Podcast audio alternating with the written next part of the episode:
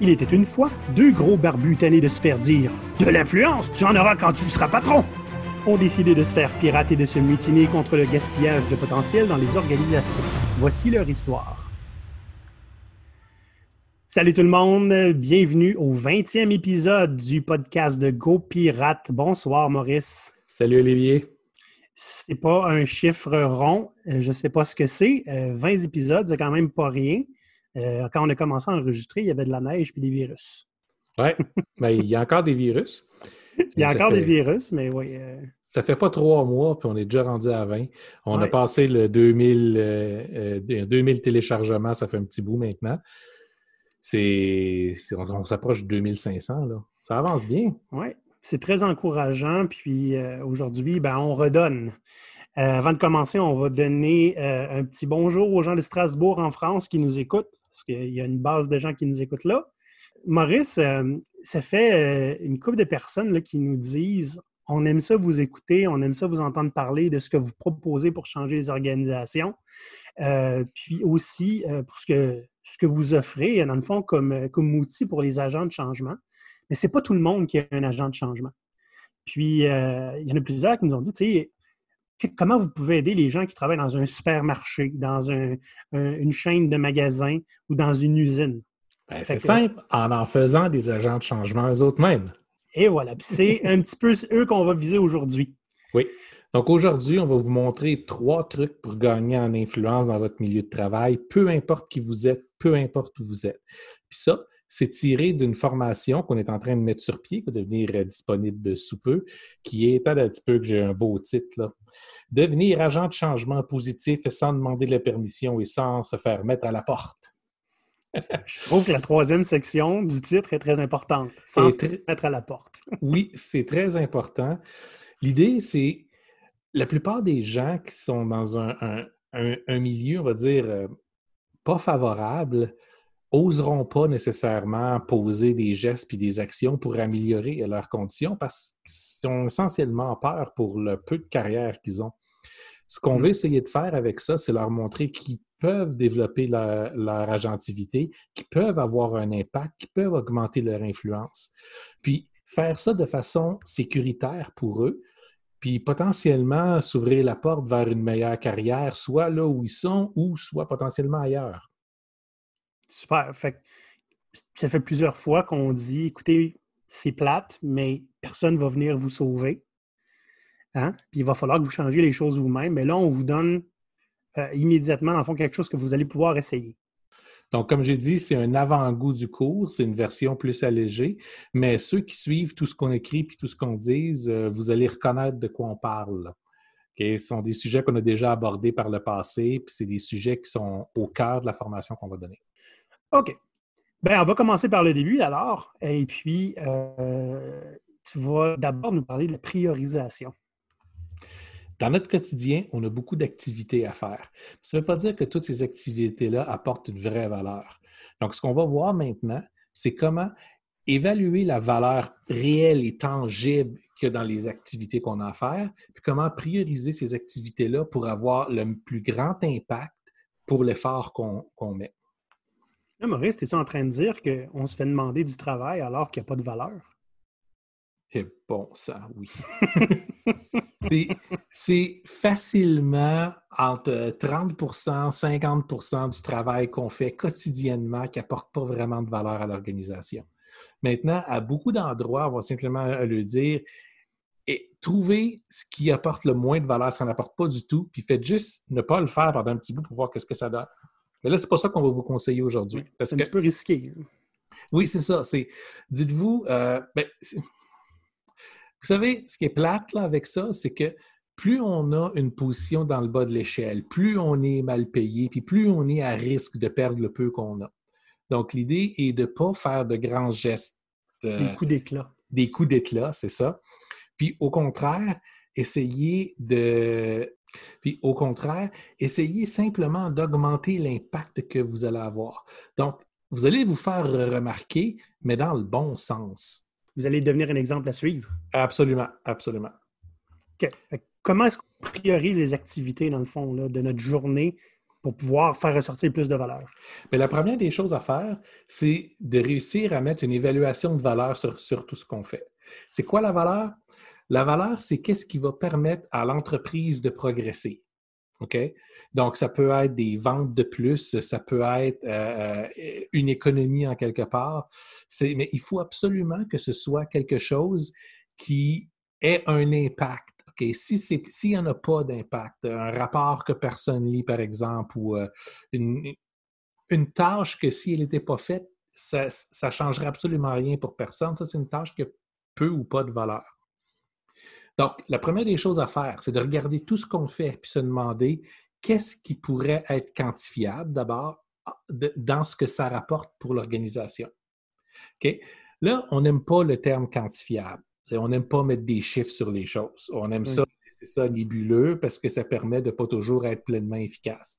Mais l'idée, si vous maîtrisez ce que ça apporte, si par exemple, changer tel comportement de faire telle chose, puis le changer pour faire telle chose à la place, vous êtes capable d'économiser une heure dans votre journée, bien, vous savez comment vous êtes payé. Vous savez c'est quoi l'économie claire que vous êtes capable d'offrir à, votre employeur. OK. Devenez confortable avec les chiffres. Devenez, devenez confortable à comprendre c'est quoi l'impact chiffré de qu'est-ce qu'est-ce que vous faites. Puis de la même façon, quand on vous demande de faire quelque chose, ça va être plus simple de commencer à demander, ça va être quoi l'impact aux gens qui vous le demandent. Puis essayez de, de comprendre en termes de chiffres qu'est-ce que ça peut vouloir dire, parce que tout ça, ça va vous aider à créer votre argument pour apporter, pour montrer la valeur que vous apportez.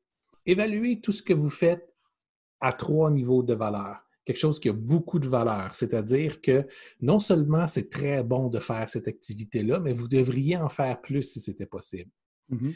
Il y a des choses qui ont peu de valeur, c'est-à-dire que ça apporte de la valeur à quelqu'un quelque part, mais somme toute, la valeur est donc, ça peut être des fois, on voit beaucoup de rapports qui sont faits comme ça. Donc, ça sert à quelqu'un pour être en mesure de pouvoir déterminer, genre, les payes ou de déterminer quelque chose comme ça. Donc, ça a une certaine valeur, on a besoin d'avoir cette information-là, mais peut-être que l'acte de faire le rapport, lui, en a moins.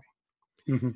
Puis la troisième euh, catégorie, c'est qu'est-ce qui a absolument aucune valeur. OK? Il y a du busy work, OK? Du travail pour te tenir occupé. Vous allez voir, quand vous n'avez rien à faire présentement, puis vous allez voir votre superviseur, puis tout ce qu'il vous dit, c'est tiens-toi occupé, ben tiens, garde donc faire telle affaire les chances sont que cette activité-là a vraiment aucune valeur. C'est juste pour que le superviseur ait l'impression qu'il en a pour son argent si vous travaillez parce que vous êtes payé. Mm-hmm. Commencez avec ça. Commencez à regarder ce que vous faites dans une journée, puis passez quelques jours comme ça à, regarder tout ce que vous faites, puis chacune de vos activités, mettez-les dans ces catégories de valeurs-là. OK? Maintenant, tout ce, qui tout ce qui apporte beaucoup euh, de valeur, c'est la première place où c'est bon de commencer à poser des questions pour être capable de quantifier cette valeur-là. Donc, une fois que vous avez votre analyse, là, il y a plusieurs trucs pour diminuer la charge de travail inutile que vous avez pour pouvoir vous concentrer sur celle qui est vraiment utile et qui apporte de la valeur. La première des choses, c'est vous demander qu'est-ce qui s'automatise. On remplit encore à plein d'endroits des rapports à la main. Hein quand ça pourrait être quelque chose qui automatiquement peut être rassemblé dans un fichier Excel, calculé tout seul, puis même envoyé. Oui, oui, oui. Mais tout d'un coup, on, a déjà pensé à ça, mais on s'est fait dire non, non, non, non, on veut que ce soit toi qui le fasses. Faites-les. Faites-les. Euh, rien ne vous empêche de l'automatiser quand même. prenez l'initiative de le faire, puis présentez vous-même les résultats. C'est vous autres qui l'avez fait, juste trouver une meilleure façon. C'est sûr que vous allez toujours trouver un superviseur qui va dire Hey, c'est pas moi qui ai eu cette idée-là. Non! Mais à ce moment-là, vous avez une bien meilleure idée dans quel genre d'environnement de travail vous travaillez. Puis euh, que parmi vos plans de développement de carrière devrait faire partie de foutre le camp de là. Ou encore, ce qu'on peut faire, c'est de trouver un moyen d'utiliser ça pour vendre votre idée. Hein. Si vous avez, vous savez que votre patron, euh, lui, ce qu'il aime, c'est de prendre le crédit si vous vous en foutez d'avoir le crédit de votre idée, de votre automatisation, vous avez juste à dire que c'était son idée. Oh oui, si votre patron est le plus grand bloquant, puis vous êtes capable de transformer ça en lui montrant que vous êtes un avantage pour lui, c'est déjà un bon départ. Mais ça, on va en parler plus tard, Maurice. Oui. Une autre façon de ramener votre focus sur la bonne valeur, c'est d'abandonner les activités qui ne rapportent aucune valeur. C'est-à-dire que si vous avez beaucoup de choses à faire, puis on a souvent des horaires pactés durs, c'est bouqués mur à mur, puis certaines de nos activités, vous auriez besoin de plus de temps parce qu'ils rapportent beaucoup, puis certaines qui vous demandent beaucoup de temps rapportent absolument rien. Là, vous avez quelque chose que vous êtes capable d'identifier pour avoir une discussion avec votre superviseur puis dire, regarde, ça, ça ne nous rapporte rien. J'aimerais qu'on puisse l'éliminer ou en faire moins, que je puisse me concentrer sur qu'est-ce que toi, tu as besoin. Hmm. C'est déjà une euh, conversation qui va être beaucoup plus facile à avoir comme ça. Oui. Puis, euh, facile comme ça, Maurice, là, pour trouver les, activités qui n'apportent aucune valeur, souvent, c'est celles qu'on remet tout le temps plus tard. Hein. Oui, c'est un, un bon truc. Il faut faire attention parce que ça peut être un piège aussi. Il y a des activités qui sont désagréables, mais qui apportent quand même de la valeur. À mm-hmm. ce moment-là, on peut toujours se demander comment les rendre plus agréables. Ce qui nous amène à notre dernier, à notre dernier élément, c'est-à-dire, il y a des activités qui ont peu de valeur, OK? Essayez, est-ce qu'on peut les décortiquer entre prendre les, morceaux de cette activité-là qui a de la valeur, se débarrasser de ce qui n'a pas de valeur ou de le transformer pour maximiser la valeur qu'on a? Donc, soit cette activité-là va prendre moins de temps, puis juste se concentrer sur la valeur, ou soit on peut, le, on peut mélanger deux, trois activités qui ont peu de valeur ensemble, éliminer la partie qui n'a aucune valeur, puis juste garder la partie qui en a. Donc, on, part de quelques activités avec peu de valeur, puis on devient une activité qui en a vraiment beaucoup. OK. Puis c'est parce que j'imagine qu'il y, a bien des affaires qui sont connexes qu'on fait souvent ensemble, mais j'ai juste enlevé le gras, dans le fond. Exact. C'est exactement ça. Oui, en enlevant le gras, puis en gardant juste la viande, on se retrouve avec des activités qui ont plus de valeur. Puis encore une fois, c'est pas très difficile à vendre ce genre de changement-là à des superviseurs parce que tu y donnes plus. Qui peut hmm. prendre le crédit pour si ça y tente. Au pire, aller, ce sont des réformes que lui va avoir fait initier. C'est correct s'il te dit de t'assurer d'avoir plus d'impact. Le but, c'est que vous, vous voulez arrêter de perdre votre temps à quelque chose qui n'a pas de valeur, pensez à vous concentrer sur quelque chose qui a de la valeur. Maintenant, un des, un des effets secondaires d'avoir cette réflexion-là constante, puis d'avoir ce réflexe-là constant, de toujours chercher pour la valeur, c'est que vous allez commencer à faire ça sur l'ensemble de vos activités. Vous allez gagner en confiance sur votre habilité à détecter la valeur, puis détecter le pas de valeur. Donc, pour tout ce que vous allez faire, vous allez voir maintenant que vous êtes de plus en plus en contrôle sur ce que vous faites, juste parce que vous êtes capable de bien identifier puis bien catégoriser les actions que vous avez à faire. OK. C'est intéressant, ça. Un des éléments extrêmement importants quand on veut apporter un changement sur notre environnement, c'est être capable d'aller voir ses supérieurs ou ses collègues, puis leur vendre votre idée. Puis ça, c'est un art. Mais c'est un art qui est atteignable avec juste quelques petits trucs simples. Oui, ben écoute, euh, ça c'est quelque chose que j'ai donné quelques fois en conférence, donc ça me fait plaisir de répéter ça ici. Euh, tu te souviens, Maurice, on avait été euh, faire un atelier en Californie quand on a commencé à travailler ensemble, là, deux ans. Oui, chez euh, Science Exchange. Oui, belle gang. Puis euh, on leur avait dit Bon, là, c'est le temps de vous montrer comment convaincre n'importe qui de n'importe quoi.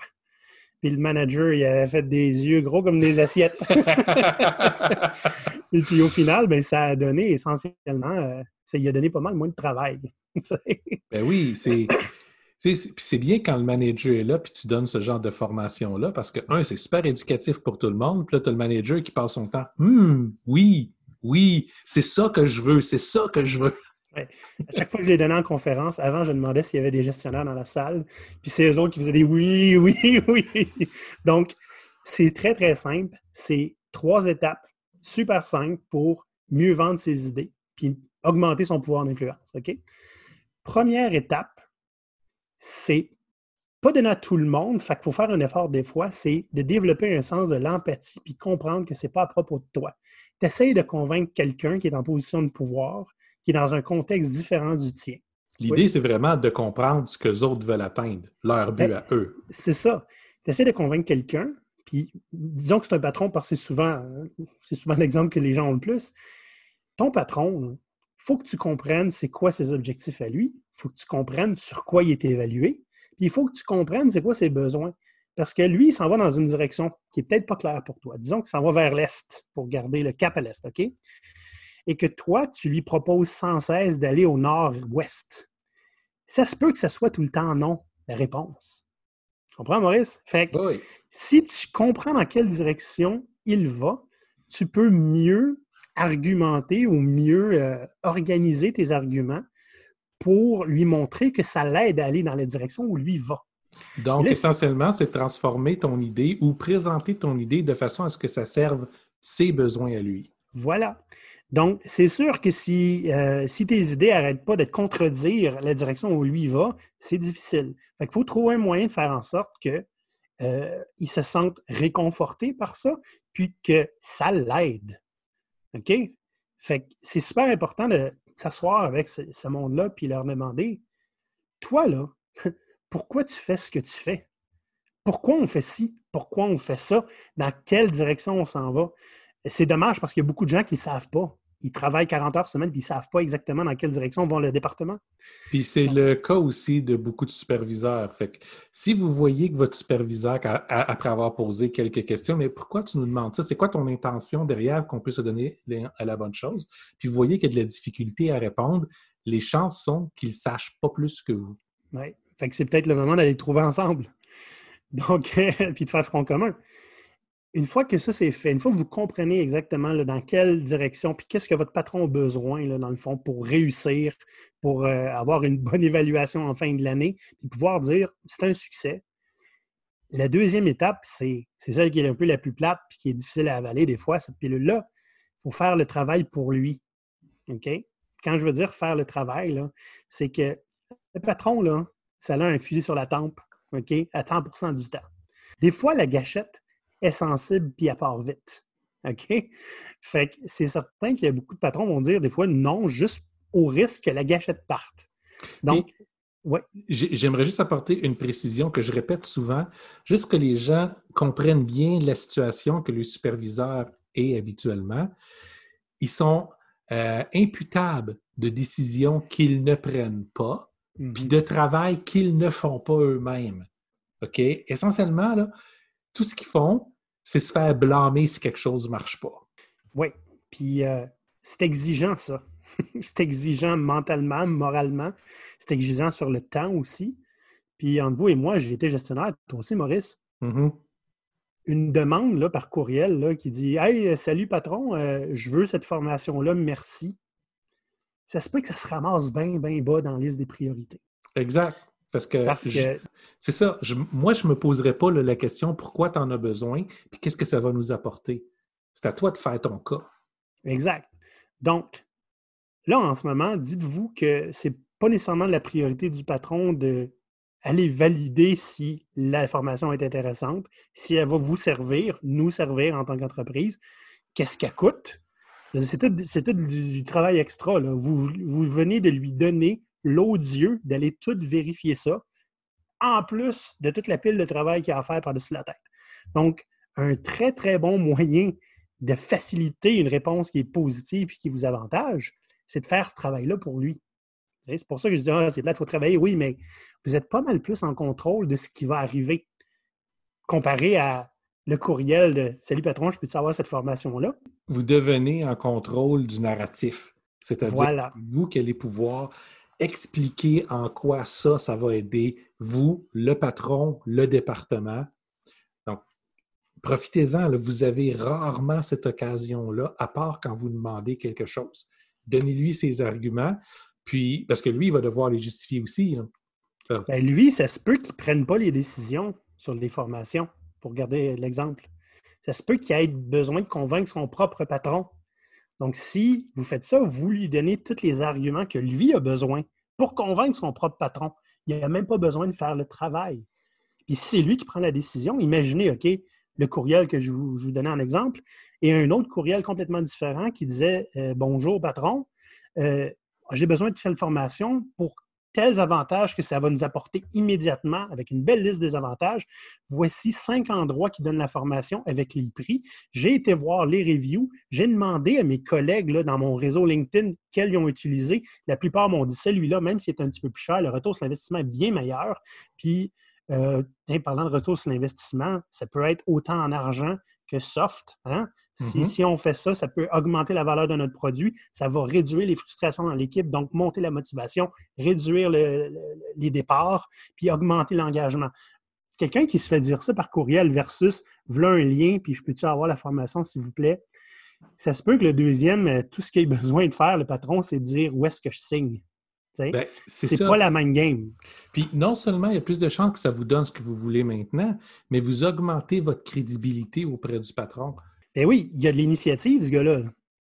Ah, Il a fait absolument. ses devoirs. Mais oui. Initiative, professionnalisme, intelligent, sait comment donner les bons arguments, ça, c'est quelqu'un à surveiller. Puis en plus, il me sauve du temps. Ah, eh, J'ai pas besoin d'aller chercher tout ça.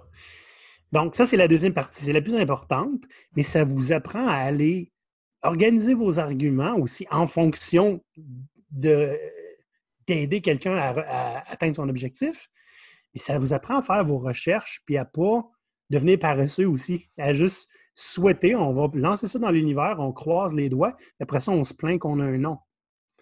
C'est pas le même genre de personne non plus. On finit par devenir bon à faire ça, puis euh, notre influence monte automatiquement. là. Puis maintenant, il reste un dernier élément juste pour réussir à clouer tout ça en place. Ah, puis c'est le plus le fun en plus. Il faut s'arranger pour que ça soit très, très difficile, voire complètement idiot, de vous répondre non. Puis un des bons moyens de faire ça, là, hein, on parlait de retour sur l'investissement, etc. On peut faire des beaux tableaux avec ça. Faites un tableau de risque. Voici ce que ça va nous coûter si on ne le fait pas. Voici des projections que j'ai faites selon le, marché. Puis nous, ici, on est en bas ici. Là. Je vais donner un exemple super concret. Moi, j'étais intégrateur web pendant 15 ans. Je faisais du HTML puis du CSS Maurice. Puis avant que la technologie soit beaucoup plus avancée, je faisais ça à la main. Là. Puis euh, quand HTML5 est sorti, où je suis vieux comme ça, quand HTML5 est sorti, eh bien là, moi, je, suis allé voir mon patron, dis, il faut qu'on le fasse. On mette du HTML5 sur tous nos sites. On avait à peu près 80 sites. Le patron a dit, tu fous, toi? C'est c'est même pas été testé. Euh, si ça brise, il faut recommencer tous les sites. Ça a été non. Ça a été non pendant six mois. Jusqu'à temps qu'à un moment donné, je tombe sur un article technologique qui disait Google va commencer à pénaliser les sites qui ne sont pas en HTML5. Oh, là, j'ai trouvé le risque qui faisait mal. Et le lundi d'après, tous nos sites étaient en HTML5. Ça s'est super bien passé. J'ai trouvé, le, trouvé le talon d'Achille un petit peu. Fait exposer des risques, d'abord, euh, ça nous, ça nous aide à travailler la transparence. Tu ne veux pas cacher ça à un patron, tu sais? Puis, euh, c'est dommage un petit peu, mais tu sais, quand tu te mets en équipe pour essayer de trouver des risques, parce que toute l'équipe va avoir un oui du patron, puis tu vas voir le patron en équipe, puis tu dis voici les risques, on les connaît tous. Es-tu prêt à les prendre? Ouais, Ça là, t'as l'air fou. Ça se peut qu'ils disent oui. J'en ai connu qui disent oui, je suis prêt à le prendre le risque. À ce moment-là, c'est une belle porte ouverte pour avoir une discussion avec. Parce que moi, si je me faisais dire ça, je serais vraiment curieux de dire OK, mais pourquoi? Qu'est-ce qu'il y a que moi, je vois pas? Hmm. Puis t'a- t'apprends. Tu laisses le Oui. patron à s'exprimer. Puis s'il s'il a raison, tu lui dis Je comprends, tu as raison. Puis, euh, ben, exposer des risques comme ça, que un, comme je disais, tout le monde les connaît, et deux, ben, le patron, c'est sûr qu'il n'est pas obligé de prendre une décision sur le champ, mais va probablement être plus ouvert à avoir une discussion sur ce que vous voulez apporter. Et peut-être que vous allez trouver un terrain d'entente aussi, un Mhm. juste milieu qui va être intéressant. Donc, tout ça vaut mieux que faire une demande dans les airs, sans argument, sans connaître les risques que ça coûte de ne pas le faire, et euh, de juste croiser les doigts. C'est. On voit cette tactique-là fonctionner partout où on l'a emmené. OK? L'idée est essentiellement d'ouvrir euh, un- un- une discussion puis de montrer son professionnalisme puis son, son, son, son assiduité à faire sa recherche puis donner de la bonne information. Puis avec l'idée des risques, c'est si tu es assez brillant pour présenter ton idée comme tu l'as fait, bien, probablement que les risques que tu vas souligner ne sont pas en l'air non plus. Mm. Ça, ça aide à changer la dynamique que vous avez avec vos patrons ou avec vos collègues. Puis, euh, c'est une compétence qui va se développer avec le temps. Les premières fois, ça va être plus difficile, mais éventuellement, vous allez prendre le réflexe de toujours monter vos arguments de cette façon-là. Mm. Puis vous allez voir que le taux d'ouïe que vous avez va augmenter, puis la confiance que vous allez vous développer en votre capacité à faire changer les choses va augmenter aussi. Il faut savoir que si on a des, bonnes idées puis qu'on demande la permission de prendre des initiatives comme ça, c'est pas parce qu'on se fout de notre travail. Clairement, on s'en soucie de notre travail. C'est juste qu'on n'est pas bon à le montrer. Donc, en faisant ça, vous, vous, apportez des preuves que non seulement vous vous en souciez, mais que vous avez déjà fait les efforts nécessaires pour... Vous avez déjà commencé le travail, dans le fond, essentiellement. Puis, il y a un point important que je veux apporter. C'est on entend souvent ceux qui arrivent à faire passer leurs idées, c'est juste les beaux parleurs. Avec quelque chose comme ça, si vous n'êtes pas un beau parleur, mais vous êtes capable de monter un argument, pas besoin d'être un expert en rhétorique. C'est juste des faits clairs. Ça peut être des bullet points, mais n'importe qui est capable d'utiliser cette technique-là. Il faut juste vouloir se donner la peine. La seule chose qui peut vous en empêcher, c'est si vous dites que c'est trop de trouble, puis c'est plus facile de chialer. bien sûr. Puis évidemment, ben, si vous avez des faits qui viennent d'ailleurs, mettez les sources et voilà. Vous n'avez pas besoin d'en inventer. Là. Non, c'est ça. Bon, parfait. Maintenant, Maurice, il y a un troisième point qu'on veut apporter à nos éditeurs là, pour les aider, dans le fond, à devenir des agents de changement. C'est devenir quelqu'un d'incontournable. On aime ça dire, nous, euh, devenir impossible à ignorer. oui, exactement. Donc, le secret pour continuer à augmenter constamment votre influence, OK, c'est de devenir impossible à ignorer, de devenir quelqu'un qui est absolument incontournable. Puis pour faire ça, on a une technique en trois points. La première, c'est soyez bon en quelque chose mais soyez bon en quelque chose. quelque chose qui est un petit peu différent de ce que vos collègues vont faire. OK? Donc, un certain niveau de maîtrise. Puis là, je ne parle pas de devoir rentrer à l'université puis se faire 3 à 5 ans d'études. OK? Ça peut être aussi simple que moi, je sais plus utiliser Excel que mon voisin d'à côté. N'importe qui est capable d'apprendre ça. Donc, vous commencez par vous développer une compétence qui va vous distinguer un tout petit peu. Puis maintenant, vous mettez cette compétence-là au service des gens autour de vous. C'est-à-dire que quand quelqu'un a de la difficulté avec ce que vous connaissez, offrez d'aider. Faites-le pas pour lui. Montrez-lui comment le faire. Voyez ça comme donner un super pouvoir à quelqu'un d'autre. Le fameux euh, on va nous montrer à pêcher au lieu de donner du poisson. Exact. Que cette personne-là se rappelle de quand j'ai besoin de conseils sur cet élément-là, je vais te voir toi. Puis tu ne me feras pas juste me, me, le faire à ma place, mais tu vas me rendre meilleur. Je vais plus briller. Donnez votre expertise généreusement. Avec le temps, vous allez commencer à être perçu comme un mentor avec cette compétence-là. essayez de développer, avoir deux ou trois compétences comme ça, plus profondes que les autres. Hein. Évitez de devenir un pur spécialiste en quelque chose. Un spécialiste, c'est quelqu'un qui peut être extrêmement important jusqu'à ce qu'on n'ait plus besoin, puis l'on le jette. Donc, hmm. c'est bon d'être diversifié. C'est bon d'avoir deux ou trois spécialités comme ça. Puis dans vos temps libres, continuez à travailler sur vos compétences. Rendez-les plus profondes, développez-en une deuxième qui va être plus profonde, une troisième. Puis, assurez-vous que vos collègues soient au courant de ça. Montrez ce que vous faites, soyez fiers de ce que vous faites, puis surtout, surtout que ce soit su et connu de tout le monde que vous êtes là pour aider.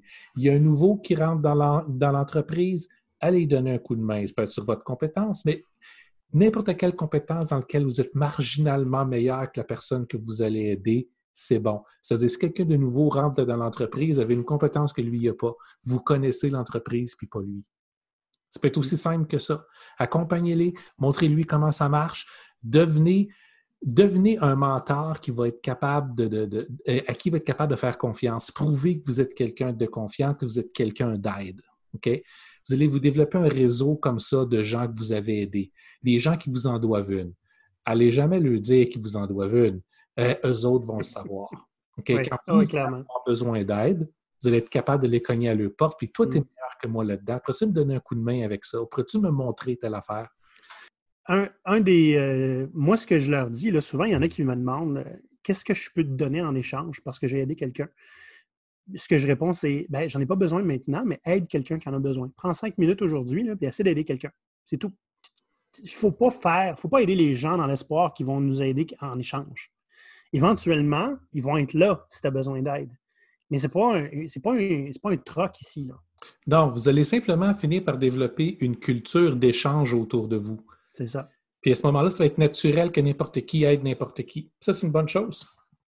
Absolument. tu sais, euh, Maurice, euh, je ne sais pas si tu es au courant, là, mais tu es en train de définir ce qu'est le, leadership euh, servant et émergent. Eh oui, c'est pas pour rien. Puis ça, ça fonctionne que vous ayez 55 ans ou vous en ayez 17. Tu sais, j'ai déjà des gens qui m'ont dit Moi, Olivier, je ne suis pas un leader. Mais tu fous.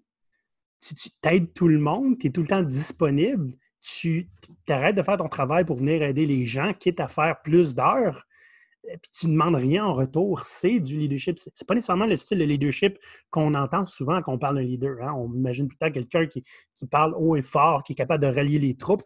Une figure de proue. Une figure de proue. Mais ce que tu es en train de faire là, c'est de devenir essentiellement essentiel pour ton monde autour. Pas d'une manière négative, pas indispensable, c'est pas la même chose. Mais si jamais ça va mal, ils vont avoir besoin de toi. Quand il y a une flopée de nouveaux là, qui vont arriver, c'est à toi qu'ils vont les envoyer.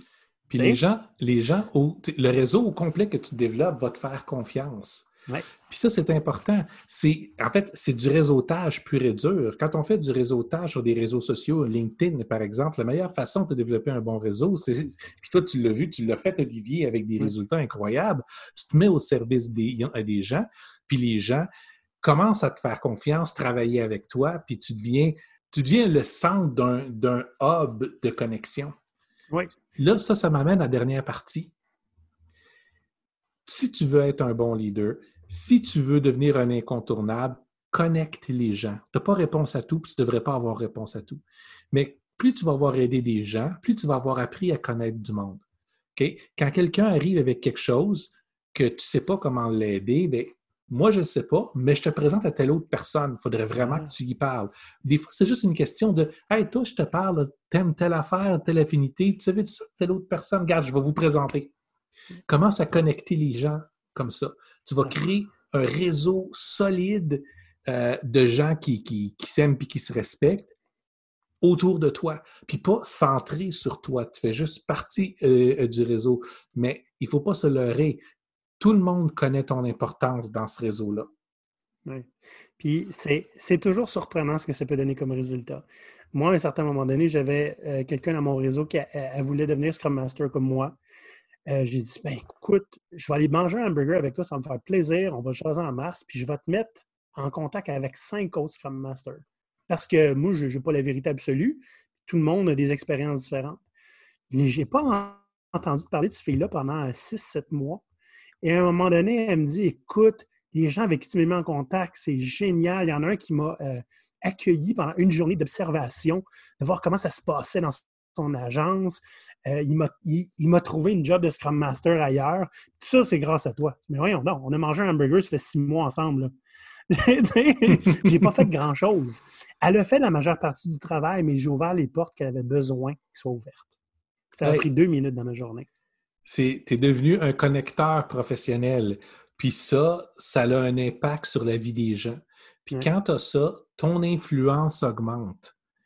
Euh, que tu t'en aperçoives, que tu t'en aperçoives pas. Les gens vont venir par te faire confiance, par t'écouter, par vouloir te suivre, par vouloir en savoir plus. Quand tu vas recommander de parler à quelqu'un, ils vont y aller des fois. Même si c'est une personne qui n'aurait jamais pensé à discuter, parce que tu as fait la recommandation, ils vont essayer à un certain moment, à un moment on se dit, euh, toutes nos, propres défenses en tant que connecteurs tombent.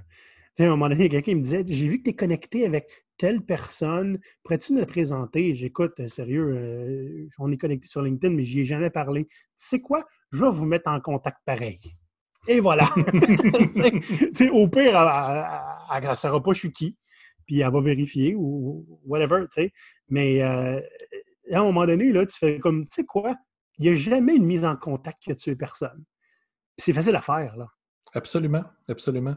Tu sais, je vis avec quatre principes, puis deux de ces principes-là sont plus humanistes. Euh, c'est essaye de voir le potentiel dans tout le monde que tu rencontres, puis ouvre des portes. Le nombre de carrières que j'ai aidé à lancer, puis des carrières que les gens n'auraient pas cru qu'il y aurait, simplement parce que je regardais qu'est-ce qu'ils aimaient faire, où est-ce qu'était leur affinité, puis je les encourageais à travailler là-dessus. Puis après ça, j'ai connecté avec quelqu'un qui était capable de les amener plus loin. L'impact que, tu peux avoir sur la vie des gens peut être énorme. Puis ça, peux commencer à faire ça dès que, dès que tu sors de l'adolescence, tu commences ta vie adulte, tu commences en milieu euh, de travail, l'opportunité pour commencer à faire ça, elle est là. Ce réseau-là va toujours continuer à se bonifier toute ta vie. Puis si tu es rendu à 55 ans, ta retraite est dans 5 ans, il est encore temps de le faire. Tu as, une vie entière de connexion, de gens puis d'expériences. Là, nous, on est très, très connectés sur les réseaux sociaux. Donc, euh, ça a pris une tangente très, très réseaux sociaux, mais c'est possible à faire en entreprise, ça. Il y en a quand ça fait un an ou deux ans que tu travailles dans la même entreprise, tu sais qui a de l'influence. Puis le nouveau qui, arrive avec plein d'idées, là, tu sais quoi, on devrait aller luncher ensemble avec ce gars-là. Tu ne travailleras pas avec, il n'est pas dans la même division, mais ça va connecter. C'est comme ça que tu aides les autres à augmenter leur propre influence et par la bande la tienne. Mm-hmm. C'est quelque chose que toi, tu m'as appris, Maurice. Eh, eh. Mm-hmm. Puis tu le fais pas mal mieux que moi. J'ai le temps de le faire, je prends le temps de le faire, je sais pas. Un peu des deux, je dirais. Mais c'est plus naturel chez moi, il faut croire. Puis euh, j'ai peut-être trouvé à une certaine époque qu'on ne l'avait pas assez fait pour moi. Donc, moi, j'essaie tout le temps de devenir la personne que j'aurais eu besoin d'avoir, qui, qui vient à mon aide, dans le fond. Hein. J'ai tout le temps voulu être le gestionnaire que j'ai toujours eu besoin d'avoir, mais j'essaie d'être le, la, connexion sociale que j'avais besoin d'avoir quand j'en avais besoin. Ça, c'est une grosse différence entre toi et moi, Olivier. Moi, je suis un humaniste. Toi, tu es un humain. Ouais, c'est ça. Mais toi, des fois, tu expliquais aux gens que moi, je suis un humain, puis toi, tu l'étais pas. Mais c'est pour ça qu'on se complète bien. Là, évidemment, euh, ce qu'on vous a présenté, c'est très, très high level. En, 30 minutes, on ne peut pas euh, tout voir. Notre, cours, euh, notre cours en ligne va prendre plusieurs heures, Maurice. Là, donc, mm-hmm. Mais on va rendre ça disponible. c'est sûr qu'on va regarder LinkedIn avec ça. Si ça vous intéresse, venez nous parler. On va pouvoir vous donner un peu plus de détails. Là, puis ça va nous faire plaisir de, vous expliquer un petit peu où est-ce que ça s'en va puis comment ça peut vous aider. sinon, Maurice, comme d'habitude, vous pouvez nous rejoindre sur LinkedIn. On est très disponible notre adresse courriel ahoy à commercialgopirate.com. On a beaucoup de capsules vidéo sur YouTube également que vous pouvez aller voir, donc juste à chercher la chaîne GoPirate sur YouTube. Et ce podcast va être divisé en trois petites capsules, Maurice, pour pouvoir publier à volonté. Sur ce, on vous souhaite à la prochaine, puis on vous laisse avec un devoir. Les trois trucs qu'on vient de vous donner, mettez-les en pratique. Essayez-les. Juste un petit peu, juste pour voir qu'est-ce que ça peut donner. Vous allez voir, un petit peu d'effort peut vous donner beaucoup de résultats. Puis on veut savoir ce qui s'est passé après ça. Puis peut-être que vous allez pouvoir aller changer le monde ou commencer localement. bye bye Maurice. Bye Olivier. Bye, bye les pirates.